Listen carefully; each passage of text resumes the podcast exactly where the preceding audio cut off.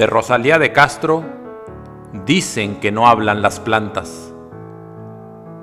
Dicen que no hablan las plantas, ni las fuentes, ni los pájaros, ni el onda con sus rumores, ni con su brillo los astros.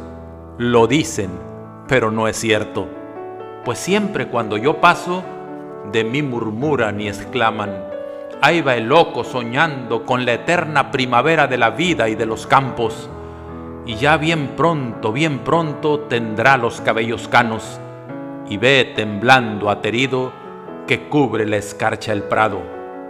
Hay canas en mi cabeza, hay en los prados escarcha, mas yo prosigo soñando, pobre, incurable, sonámbulo, con la eterna primavera de la vida que se apaga y la perenne frescura de los campos y las almas. Aunque los unos se agostan y aunque los otros se abrazan. Astros y fuentes y flores, no murmuréis de mis sueños.